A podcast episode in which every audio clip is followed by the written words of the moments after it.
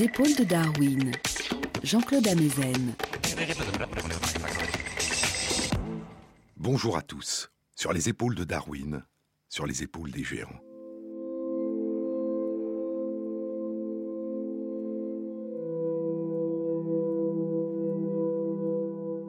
Se tenir sur les épaules des géants et voir plus loin, voir dans l'invisible, à travers l'espace et à travers le temps. Tenter de percevoir, de ressentir cette présence qui palpite au cœur du vivant, au plus près de l'émotion, de la perception, au plus près des battements du monde.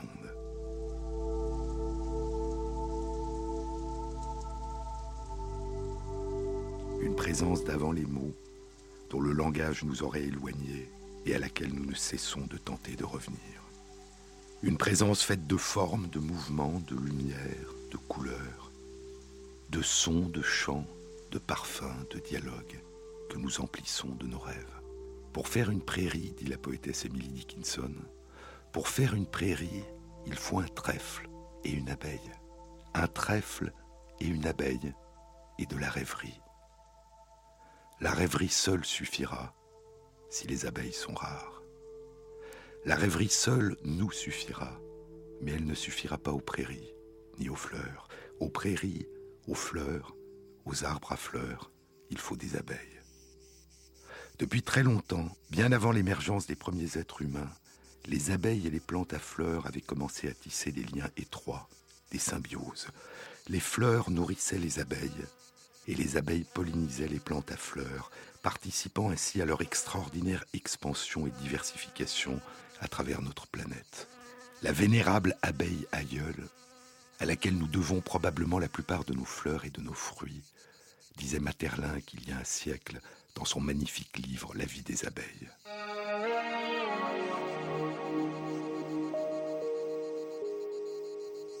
Le plus ancien fossile connu d'une aïeule des abeilles a été décrit il y a six ans dans la revue Science.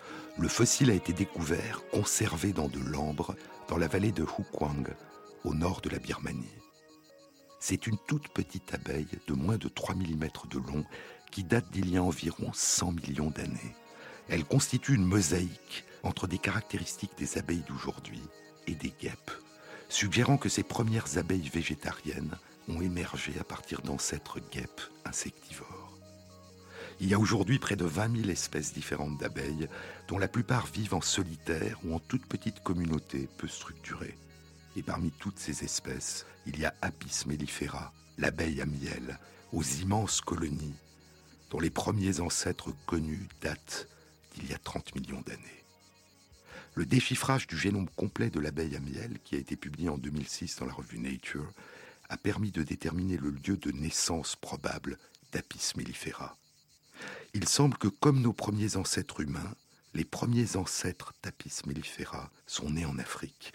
Et d'Afrique, les abeilles à miel auraient essaimé au moins deux fois, une première vague de migration vers l'ouest, en Europe, puis une deuxième et peut-être plusieurs vagues de migration vers l'est, en Asie et en Europe orientale.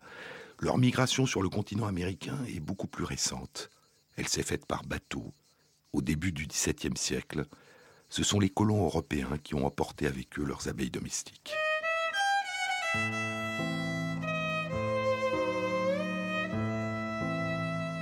Le plus ancien témoignage attestant de notre goût pour les productions des abeilles à miel date d'il y a 7000 ans.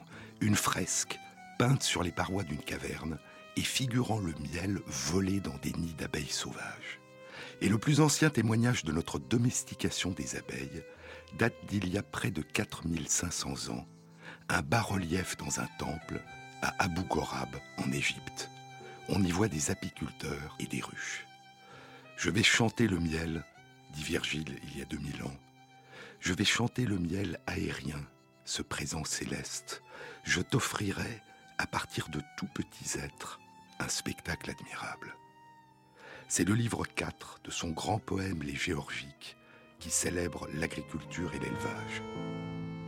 Le livre 4, consacré aux ruches, aux récoltes de miel et à la vie des abeilles. Lorsque le soleil doré a mis l'hiver en fuite, dit Virgile, lorsque le soleil doré a mis l'hiver en fuite et l'a relégué sous la terre, quand le ciel s'est rouvert à l'été lumineux, aussitôt les abeilles parcourent les fourrés, butinent les fleurs vermeilles et affleurent légères à la surface de l'eau. Et 1900 ans plus tard, Maurice Maeterlinck poursuit Elles sont l'âme de l'été, l'horloge des minutes d'abondance, l'aile diligente des parfums qui s'élancent, le murmure des clartés qui tressaillent, le chant de l'atmosphère qui s'étire et se repose. Et leur vol est le signe visible, la note musicale des petites joies innombrables qui naissent de la chaleur et vivent dans la lumière. À qui les a connus, à qui les a aimés, un été sans abeilles semble aussi malheureux et aussi imparfait que s'il était sans oiseaux et sans fleurs. Aujourd'hui, 110 ans plus tard, dans l'hémisphère nord, le nombre des abeilles s'effondre. La diminution progressive des populations de nombreuses espèces d'abeilles, qui a débuté il y a plus d'un demi-siècle, s'est brutalement accentuée depuis dix ans. Les abeilles sont en danger, elles sont en train de mourir. Parmi les facteurs incriminés, il y a le fractionnement de leur habitat dû aux activités humaines, il y a certains parasites, et il y a les pesticides. Le mois dernier, deux études ont été publiées dans la revue Science qui révèlent les effets sur les abeilles de faibles doses de deux pesticides qui font partie de la famille des pesticides les plus utilisés dans le monde, les néonicotinoïdes, des neurotoxines qui affectent le système nerveux des insectes. L'une des études a été réalisée par un groupe de chercheurs anglais et concerne les bourdons. L'autre a été réalisée par un groupe de chercheurs français et concerne les abeilles à miel. L'étude indique que l'ingestion de faibles doses de pesticides comparables aux doses qui sont présentes dans le nectar et le pollen récoltés par les abeilles dans les fleurs des cultures de maïs, de tournesol, de lin, de colza, dont les graines sont traitées par les pesticides, l'ingestion de faibles doses de pesticides perturbe le sens d'orientation des abeilles à miel. Et la désorientation des butineuses provoque leur mort prématurée parce qu'elles deviennent incapables de retrouver le chemin de leur nid ou de leur ruche ce merveilleux sens de l'orientation des abeilles à miel, et cette extraordinaire capacité, une fois revenues à leur nid ou à leur ruche, d'indiquer à leurs sœurs le chemin à suivre pour rejoindre la source de nectar ou de pollen qu'elles viennent de découvrir. Ces étranges récits que font les abeilles de leur voyage et de leur découverte, ces récits sans mots, ces récits qui prennent la forme d'une danse sonore dans l'obscurité du nid ou de la ruche la danse frétillante des abeilles. Je vous ai parlé l'an dernier de cette danse mystérieuse dont la signification a été découverte en 1945 par l'éthologue allemand Karl von Frisch, qui la nommera le langage des abeilles et qui recevra pour cette découverte, un quart de siècle plus tard, à l'âge de 90 ans, le prix Nobel de physiologie. Cette danse frétillante qui continue aujourd'hui encore à révéler ses secrets.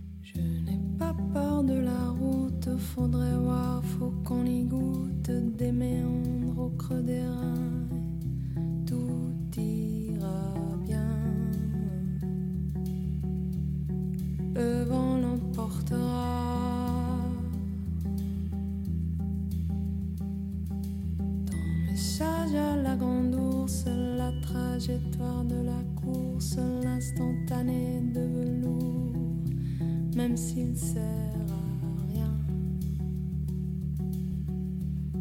Le vent l'emportera,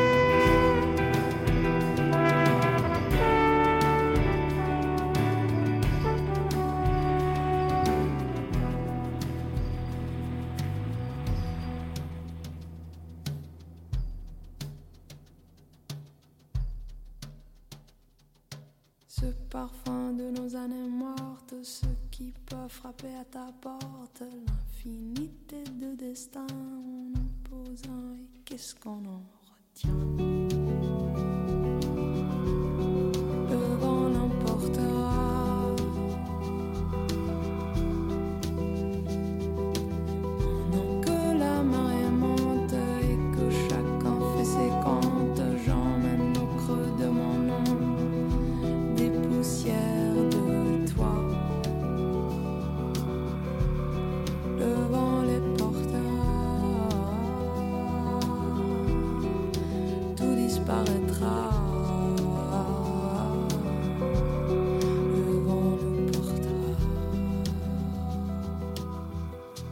Sur les épaules de Darwin, Jean-Claude Amezen, sur France Inter. Thomas Seeley dirige le département de neurobiologie et d'études des comportements à l'université Cornell aux États-Unis.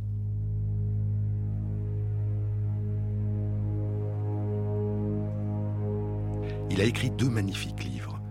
D'abord The Wisdom of the Hive, la sagesse de la ruche, comme en écho et en réponse à la question de Materlinck, l'esprit de la ruche où est-il? En qui s'incarne-t-il? Et puis, il y a deux ans, Honeybee Democracy, la démocratie des abeilles. Il y a une étonnante généalogie intellectuelle, de maître à élève, qui relie les principaux chercheurs qui ont été impliqués et qui sont toujours impliqués dans le déchiffrement des mystères de la danse frétillante des abeilles. Ce passage de témoins qui, par-delà l'océan Atlantique, au long de plus de 65 ans, relie Thomas Seeley au pionnier Karl von Frisch. En 1945, von Frisch déchiffre le secret de la danse frétillante par laquelle une abeille ouvrière de retour dans la pénombre de son nid ou de sa ruche informe ses sœurs de la direction, de la distance et de la qualité d'une source de nectar et de pollen qu'elle vient de découvrir. Von Frisch a un élève, Martin Lindauer. Et au début des années 1950, Lindauer déchiffre un autre secret de la danse frétillante, danser en plein air, sur le dos de l'essaim d'abeilles qui a abandonné son domicile et qui est en train d'en choisir un autre. Lindauer a observé au début de l'été 1951, près de l'Institut de zoologie de Munich, un essaim d'abeilles bivouaquant sur un buisson. Il a remarqué que les danseuses ne transportent pas de pollen. Ce ne sont pas apparemment des butineuses revenant d'un lieu de récolte. Certaines sont noires de suie, d'autres rouges de poussière de briques, et il se dit qu'elles sont en train de chercher un nouveau domicile. Il lit les indications communiquées par leur danse frétillante, la direction et la distance du lieu qu'elle indique. Puis l'essaim s'envole et disparaît dans la ville. En 1952, Lindauer part à travers les rues de Munich et rejoint les lieux indiqués par la danse de trois essaims différents. Et il découvre les nouveaux nids dans lesquels les essaims se sont installés. La plus belle expérience de ma vie, dira-t-il. C'est l'année où naît Thomas Seeley. Martin Lindauer aura à l'université de Francfort un élève, Bert Huldobler, qui partira aux États-Unis rejoindre à l'université Harvard Edward Wilson, le grand chercheur qui a consacré sa vie à l'étude des insectes sociaux et plus particulièrement à l'étude des fourmis. Et parmi les élèves de Bert Huldobler à Harvard, il y aura Thomas Seeley, qui depuis 40 ans continue avec d'autres à révéler des dimensions jusque-là inconnues, des modalités de communication symbolique complexes de la danse frétillante des abeilles. Cette danse qui, du printemps à l'automne, indique le lieu des récoltes et qui permet, à la fin du printemps, à la colonie d'émigrés de choisir son nouveau nid ou sa nouvelle ruche. Plusieurs publications récentes suggèrent que les modalités de communication des abeilles sont beaucoup plus sophistiquées qu'on ne le pensait, et que la gamme des comportements individuels des abeilles confère à la colonie une forme d'intelligence collective qui lui permet de s'adapter rapidement à des modifications de l'environnement. La colonie prend des décisions collectives à partir d'un véritable processus démocratique qui émerge des interactions entre des choix individuels. La colonie a une reine, mais les décisions, les choix qui engagent l'avenir de la collectivité ne viennent pas de la reine. Ils résultent d'un processus émergent. Ils sont débattus, ils s'auto-organisent. Et la danse frétillante est l'un des instruments essentiels de la sagesse de la ruche, de la démocratie des abeilles.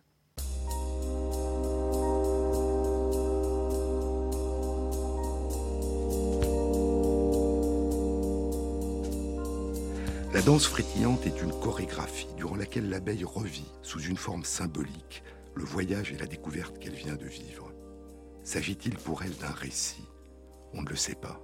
Mais ce que l'on sait, c'est que ses sœurs sont capables de déchiffrer la signification du récit auquel elles assistent, ou en tout cas de se l'approprier et de revivre sous la forme d'un véritable voyage la danse qu'elles ont observée et appréciée. Durant tout le printemps, tout l'été et une partie de l'automne, une butineuse de retour à son nid ou à sa ruche communique à ses sœurs par sa danse frétillante la direction, la distance et la qualité d'une source de nectar ou de pollen ou d'un point d'eau qu'elle vient de découvrir et qui peut être situé très loin du nid ou de la ruche. La danse frétillante de la butineuse est exécutée dans l'obscurité quasi complète du nid ou de la ruche. La durée de la danse, verticale vers le haut, le long d'un rayon de cire, une durée qui est détectable malgré l'obscurité par les bruissements d'ailes que produit la danseuse pendant qu'elle frétille, la durée de sa danse est directement proportionnelle à la durée de son voyage. Elle indique la distance de la source de nourriture. En moyenne, une seconde de ce frétillement correspond à une durée de vol qui permet de parcourir une distance d'environ un kilomètre. Et la danse, en la restituant, comprime, réduit la durée du vol.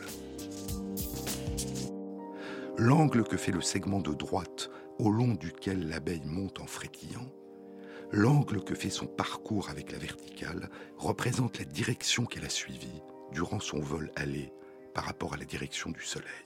Si elle monte en frétillant au long du rayon de cire, en suivant un chemin qui fait avec la verticale un angle de 40 degrés à droite, cela signifie que la direction de la source de la nourriture est à 40 degrés à droite de la direction du soleil.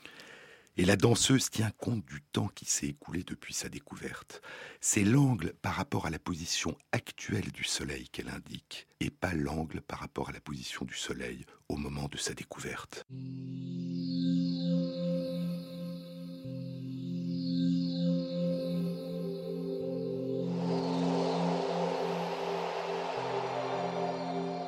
Ces sœurs qui suivent la danseuse dans l'obscurité sont capables de déchiffrer, de traduire et d'intérioriser sa danse, puis de transformer ses indications en actes.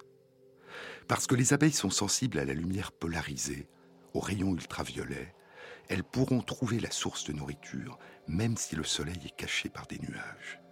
Mais il y a une autre indication encore dans la danse frétillante, une indication sur la qualité de la nourriture découverte. Lorsque la danseuse a achevé sa montée frétillante, elle exécute un demi-cercle, sans frétiller, pour redescendre à son point de départ. Un premier demi-cercle à droite, puis elle remonte en frétillant, puis un demi-cercle à gauche, puis elle remonte en frétillant, et ainsi de suite.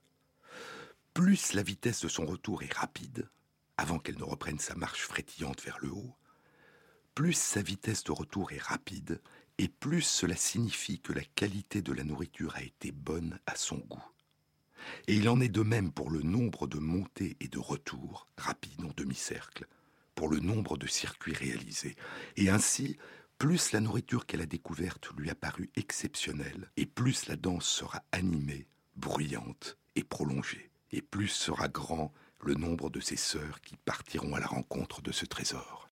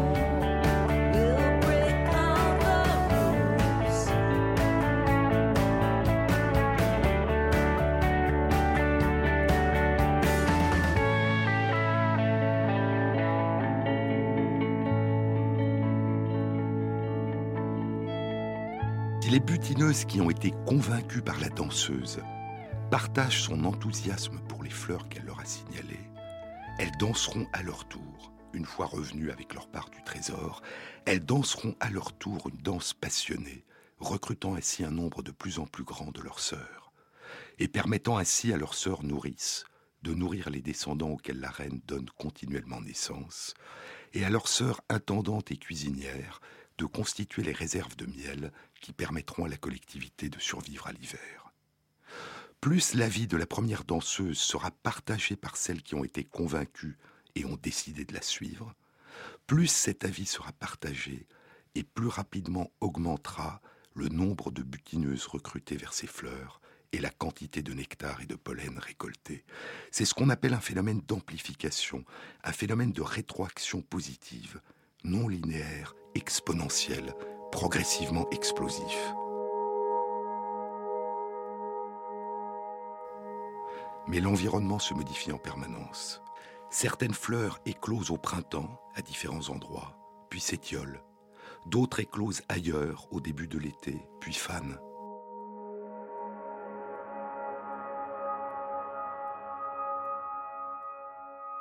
D'autres encore apparaissent au début de l'automne.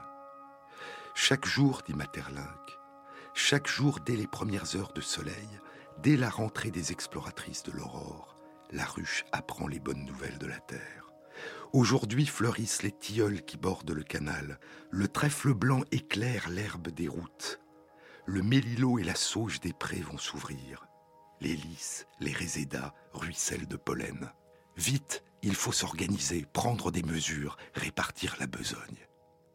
Et lorsqu'un trésor est épuisé, l'intérêt pour la découverte initiale retombera aussi vite qu'il était né, et l'attention se reportera soit sur les lieux déjà connus, soit sur de nouvelles découvertes. Et ainsi, chaque abeille exerce individuellement son effet sur la dynamique du comportement collectif, permettant une adaptation rapide, en temps réel, des activités de récolte de la colonie, permettant à la collectivité d'exploiter de manière optimale des ressources diverses et éphémères dont la localisation change en permanence dans son environnement. Mais il y a plus. En 2010, James Nier, un chercheur de l'Université de Californie de San Diego, publie ses résultats dans la revue Current Biology.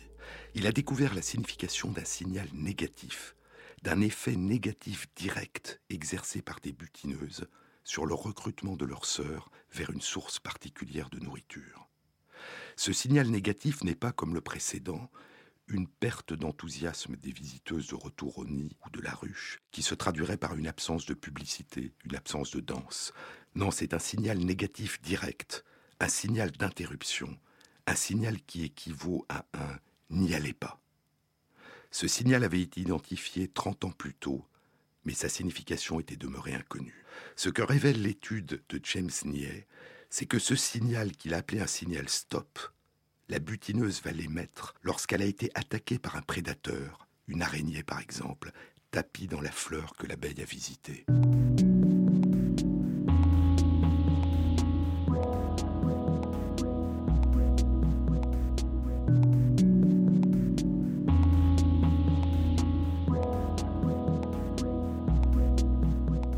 Le récit d'un danger, un signal d'alarme. La butineuse est revenue dans son nid ou sa ruche. Une autre butineuse commence sa danse frétillante qui chante les louanges du lieu où la première vient d'être attaquée. Celle qui a été attaquée suit la danseuse et durant la phase de descente en demi-cercle, elle lui donne une série de coups de tête tout en émettant de brefs bourdonnements intenses d'une durée d'un ou deux dixièmes de seconde. Et au bout d'un moment, la danseuse s'arrête de danser. Il y a d'autres raisons encore pour une butineuse d'interrompre la danse d'une de ses sœurs. D'autres raisons que d'avoir subi une attaque d'un prédateur sur ce lieu. L'abeille interrompra aussi les danseuses si elle a senti sur les fleurs, en l'absence de tout danger visible, des phéromones de stress, d'angoisse, libérés par une abeille qui l'a précédée sur la fleur. Elle interrompra aussi les danseuses si elle a dû se battre avec d'autres abeilles appartenant à une autre colonie qui lui disputent le même territoire. Les abeilles distinguent leur appartenance à des colonies différentes par les odeurs spécifiques à chaque collectivité. Mais ce n'est pas le fait qu'elle ait dû se battre contre d'autres abeilles qui déterminera si, une fois de retour, elle interrompra les danses qui risqueraient d'attirer ses sœurs vers ce lieu. C'est le fait qu'elle ait été vaincue lors de ce combat avec ses concurrentes. Si elle est sortie victorieuse, elle laissera les danseuses attirer ses sœurs vers ce lieu, qui est probablement pour elle non pas le lieu d'un danger, d'un guet-apens, mais celui d'une victoire. Et ainsi, la danse frétillante qui indique la direction à suivre et la distance à parcourir vers une source de nourriture de qualité sera interrompue par toute abeille qui, sur ces lieux, aperçut un danger qui menace ses sœurs et auquel les danseuses n'avaient pas été exposées.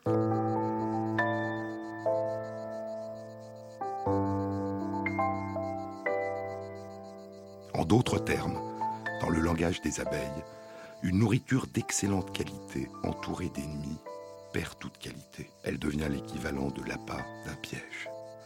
Comment l'abeille qui a été confrontée au danger détermine-t-elle que la danseuse est en train de s'extasier pour une nourriture située dans ce lieu du danger et pas dans un autre lieu? Ce n'est pas en lisant dans la danse la direction et la distance indiquées par la danseuse qu'elle va reconnaître le lieu du danger. C'est en identifiant l'odeur de la danseuse, l'odeur du pollen et du lieu qu'elle a visité.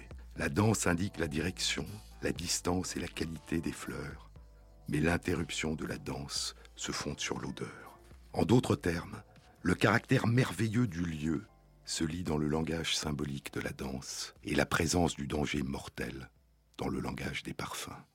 Et ainsi, l'ampleur du recrutement vers un lieu particulier de récolte dépend d'un phénomène d'amplification, de rétroaction positive, dont l'ampleur initiale résulte d'une intégration permanente par la collectivité des butineuses des appréciations individuelles de chacune d'entre elles concernant la qualité d'un lieu de récolte. Mais cette dynamique dépend aussi d'un phénomène de répression, d'inhibition, de rétroaction négative dont l'ampleur résulte du nombre de butineuses qui ont été exposées à un danger. Mais il y a encore un degré de complexité complémentaire dans la danse frétillante des butineuses. Il ne concerne pas la nature de la chorégraphie, mais l'identité des danseuses.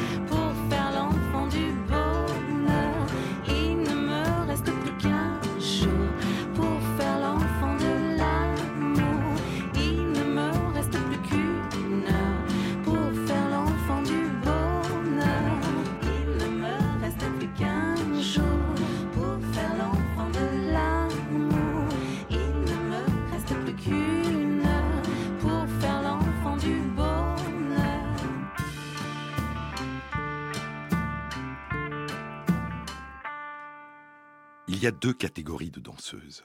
Il y a les éclaireuses, les exploratrices, celles qui vont à la recherche de nouveaux sites et qui reviennent faire leur danse lorsqu'elles viennent de découvrir un site qu'elles trouvent intéressant. Ces exploratrices recherchent en permanence la nouveauté. Une fois qu'elles ont raconté leur découverte, elles repartent explorer l'environnement à la recherche de nouveaux sites.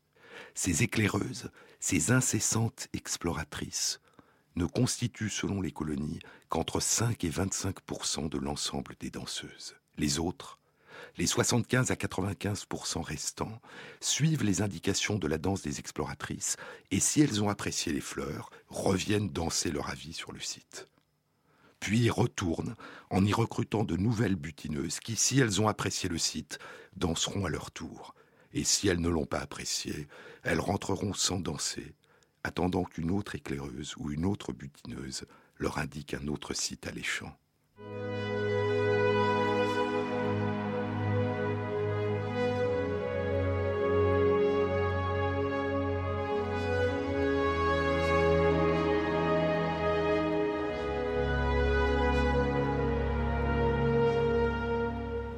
En d'autres termes, l'élaboration continuelle de la carte changeante des sites de récolte disponibles est réalisée par les éclaireuses au cours de leurs incessantes explorations.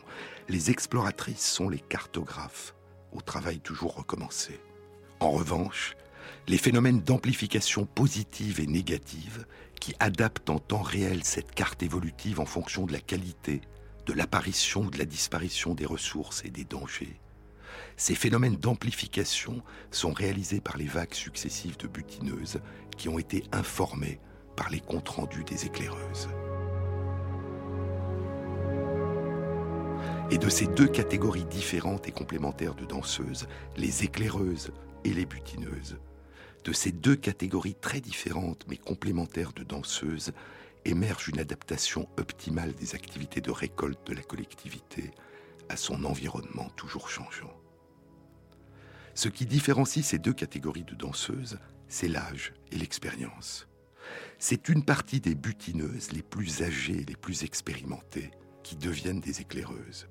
Et ainsi, dans le monde des abeilles, c'est l'âge et l'expérience qui semblent faire émerger la curiosité, l'intrépidité, l'exploration, le goût de l'aventure, la recherche constante de territoires et de sensations inconnues. Mais revenons à la danse frétillante.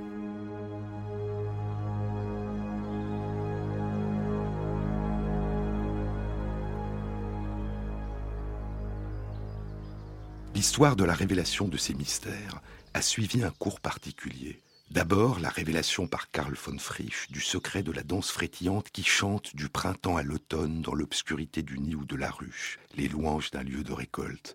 Puis la découverte par Martin Lindauer que cette danse des récoltes est aussi utilisée dans le choix d'un nouveau lieu d'habitation. Cette étrange chorégraphie réalisée une fois l'an, pendant quelques jours, à la fin du printemps, sur le dos de l'essaim, en plein soleil, la danse de la grande migration. Et aujourd'hui, plus de 60 ans plus tard, l'histoire continue à suivre le même cours. D'abord la révélation d'une dimension inconnue de la danse des récoltes, puis la découverte de sa présence dans la danse de la grande migration. Il y a trois mois, en janvier 2012, une étude réalisée par un groupe de chercheurs animé par Thomas Seeley est publiée dans la revue Science.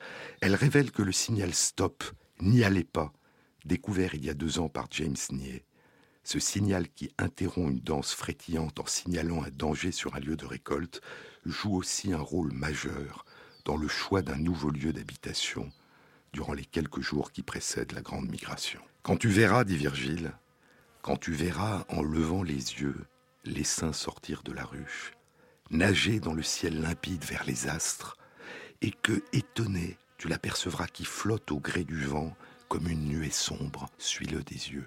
C'est un nuage d'une vingtaine de mètres qui tourbillonne et bourdonne dans le ciel, un nuage formé par plus de dix mille abeilles, avec au milieu, invisible, la reine mère. Puis l'essaim se pose sur la branche d'un arbre, à quelques dizaines de mètres du nid ou de la ruche qu'il vient de quitter, et dans laquelle les ouvrières sont restées, avec les premières réserves de miel récoltées au printemps, un tiers environ de la collectivité initiale, qui sont en train d'élever leur future reine-mère. l'essaim est posé sur la branche, formant une grappe dorée, sombre. Alors, plusieurs centaines d'éclaireuses vont s'envoler, explorant la région, quadrillant une surface d'environ 70 km, à la recherche du meilleur site pour établir un nouveau nid ou la nouvelle ruche.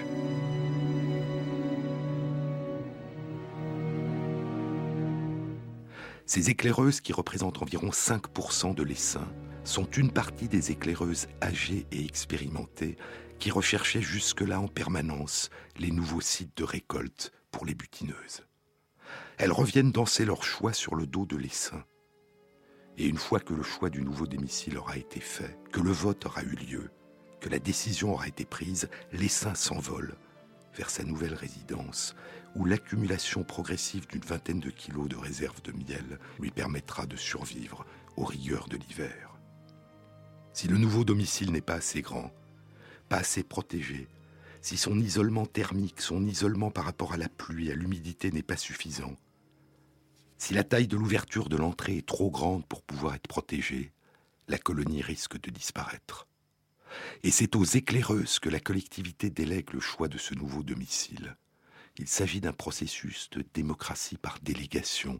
C'est l'équivalent d'une forme de démocratie représentative, d'une forme de parlement, le parlement des plus anciennes, des plus expérimentées, le parlement des exploratrices.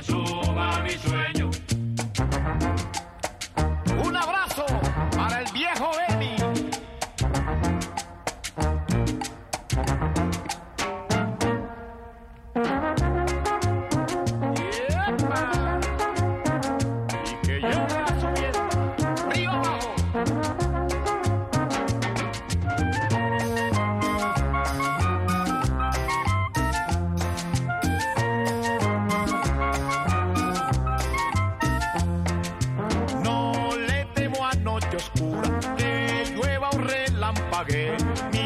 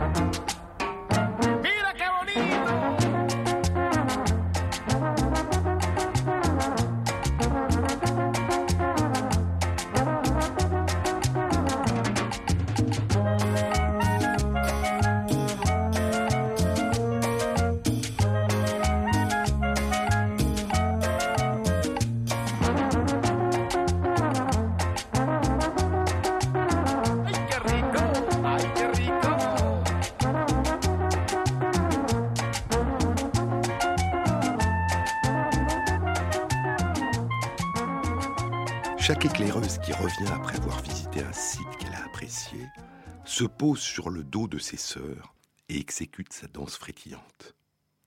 Au début, les danses peuvent désigner jusqu'à une vingtaine de sites différents dans toutes les directions. Les éclaireuses les moins passionnées par leur site cessent de danser, deviennent des observatrices neutres, regardent les autres, puis sont recrutées par d'autres éclaireuses à proportion du caractère passionné de leur danse. Progressivement, les options diminuent et se réduisent aux sites qui obtiennent le plus de suffrages. Puis les éclaireuses commenceront à entonner le chant du départ, des vibrations de plus en plus aiguës d'une durée d'environ une seconde qui ressemblent, dit Siley, au bruit du moteur d'une voiture de Formule 1 qui accélère brutalement.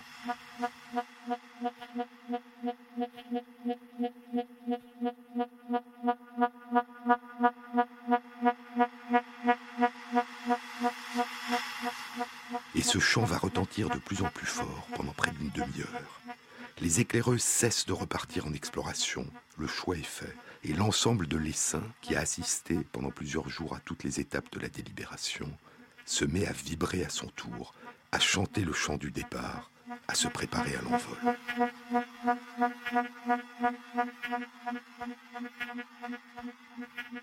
C'est ainsi que s'élabore le choix collectif, ou du moins, c'était ce que pensaient les chercheurs jusqu'au début de cette année.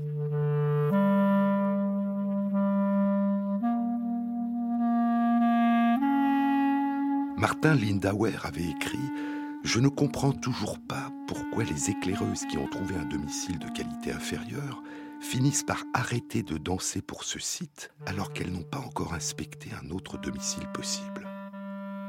Ce n'est que cette année que l'étude publiée par Siley et ses collègues au mois de janvier dans la revue Science a apporté une réponse. Ils ont découvert que le choix ne résulte pas simplement de la construction progressive d'un consensus, mais implique un véritable débat contradictoire. Ils ont remarqué que pendant les danses frétillantes, il y avait très souvent des éclaireuses qui interrompaient les danseuses en émettant le signal stop, n'y allez pas, en leur donnant des coups de tête et en émettant de brèves vibrations. Et ils se sont posé deux questions. La première, qui interrompt qui? Et la seconde, quels peuvent être les effets de ces interruptions sur le processus de choix? Pour répondre à ces questions, ils ont mis en place une situation extrême. Ils ont proposé à plusieurs essaims un choix entre deux sites ayant exactement les mêmes qualités. Est-ce que le choix deviendrait alors impossible? Aucun consensus ne pouvant être dégagé et l'essaim restant alors bloqué indéfiniment sur sa branche Ou est-ce que, comme cela se produit parfois, très rarement, l'essaim allait finir par se scinder en deux, chaque moitié partant dans une direction différente, avec le risque de perdre la reine dans la cohue ce qui conduirait l'hiver venu l'ensemble de la collectivité à la mort. Pour réaliser leur expérience, Siley et ses collègues ont placé au début du printemps une ruche dans l'île d'Appledore, dans l'état du Maine, une île dépourvue de cavités naturelles de bonne qualité pour un nid, et ils ont déposé deux boîtes vides, identiques, deux futures ruches de qualité égale, situées dans des directions opposées. Et ils ont découvert, comme ils le supposaient, que c'étaient les éclaireuses qui dansaient pour faire l'éloge d'un site, qui donnaient des coups de tête aux danseuses qui faisaient l'éloge de l'autre site, et réciproquement.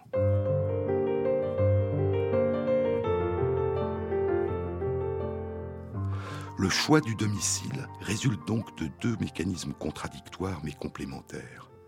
L'importance de l'enthousiasme pour un site, qui recrute les éclaireuses par un phénomène d'amplification, de rétroaction positive, et un phénomène inverse d'inhibition, de rétroaction négative, proportionnel à cet enthousiasme et qui interrompt les danses faisant la réclame pour l'autre site.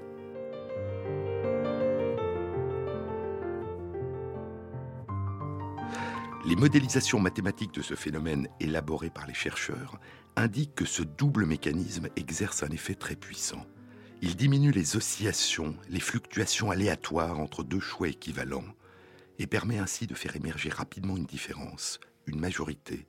Et à partir d'un seuil, la majorité fait basculer la collectivité des éclaireuses et l'essaim tout entier vers une décision unique. Dans le cas présent, devant un choix entre deux sites de qualité égale, ce processus permet non pas de choisir le meilleur site, aucun n'est meilleur, mais tout simplement de faire un choix, de parvenir rapidement à une décision. Mais lorsque, comme c'est le cas d'habitude, le choix opère entre des sites de qualité différentes, ce processus permet d'aboutir rapidement à renforcer le choix qu'une majorité d'éclaireuses a jugé le meilleur. Et les études indiquent que ce processus permet le plus souvent de choisir le site qui a les meilleures caractéristiques possibles pour accueillir la colonie et lui permettre de survivre à l'hiver.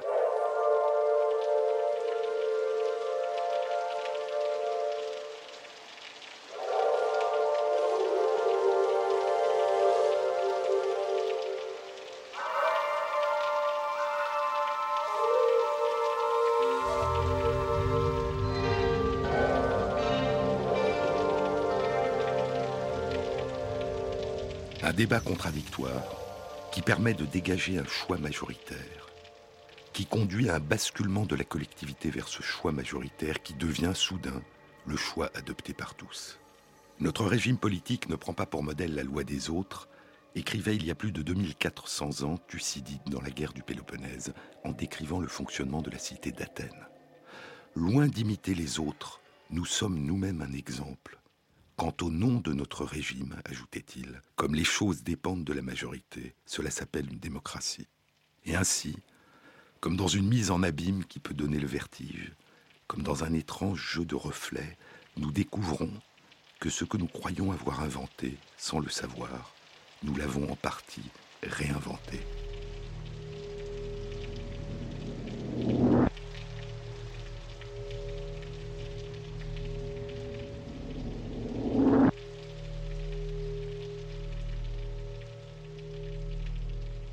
Cette réinvention a une toute autre dimension.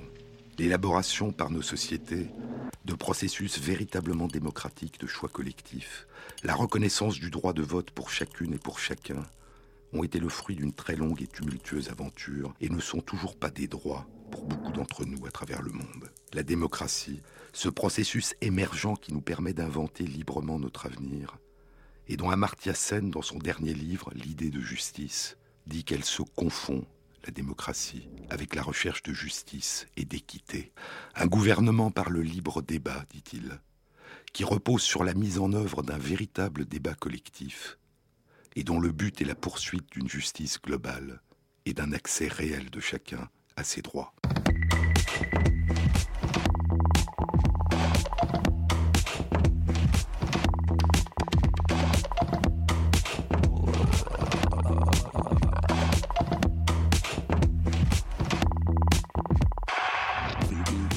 Cette émission a été réalisée par Fabrice Lègle, avec à la prise de son Alan Duclos et Thierry Dupin pour la programmation musicale. Merci à Christophe Magère qui intègre les références aux articles scientifiques et aux livres dont je vous ai parlé sur la page de l'émission sur le site franceinter.fr. Bon week-end à tous. À samedi prochain.